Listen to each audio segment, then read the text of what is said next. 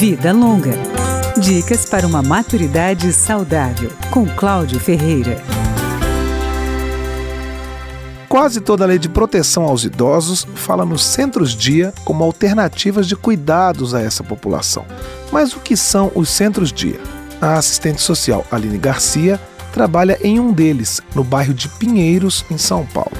Ela diz que são locais que dão atenção aos idosos com dependência grave ou situação de vulnerabilidade social. Pode ser ela financeira ou social. É, idosos em situação de isolamento, idosos que têm um familiar de referência, porém esse familiar de referência não consegue mais é, sociabilizar esse idoso.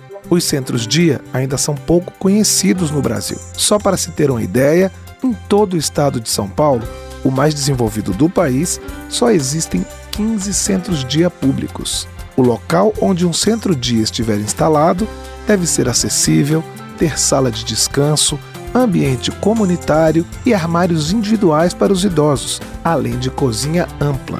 As atividades desenvolvidas lá devem estimular a parte cognitiva do idoso e promover a autonomia e a independência. Fisioterapia, por exemplo, é obrigatória. Para cuidar dos idosos, a equipe multidisciplinar engloba nutricionista, assistente social, psicólogo, enfermeiro e terapeuta ocupacional além de profissionais que dão oficinas no local. A assistente social Aline Garcia revela que o Centro Dia do Idoso, conhecido como CDI, tem um impacto muito grande na vida das pessoas. Idosos que, por exemplo, passavam 20 anos sem sair de, de casa por causa de uma depressão.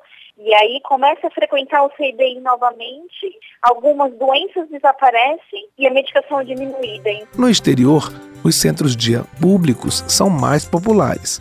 Aline Garcia acha que é uma diferença cultural. Lá fora, as pessoas se preparam para envelhecer. Aqui, a velhice ainda é bastante estigmatizada.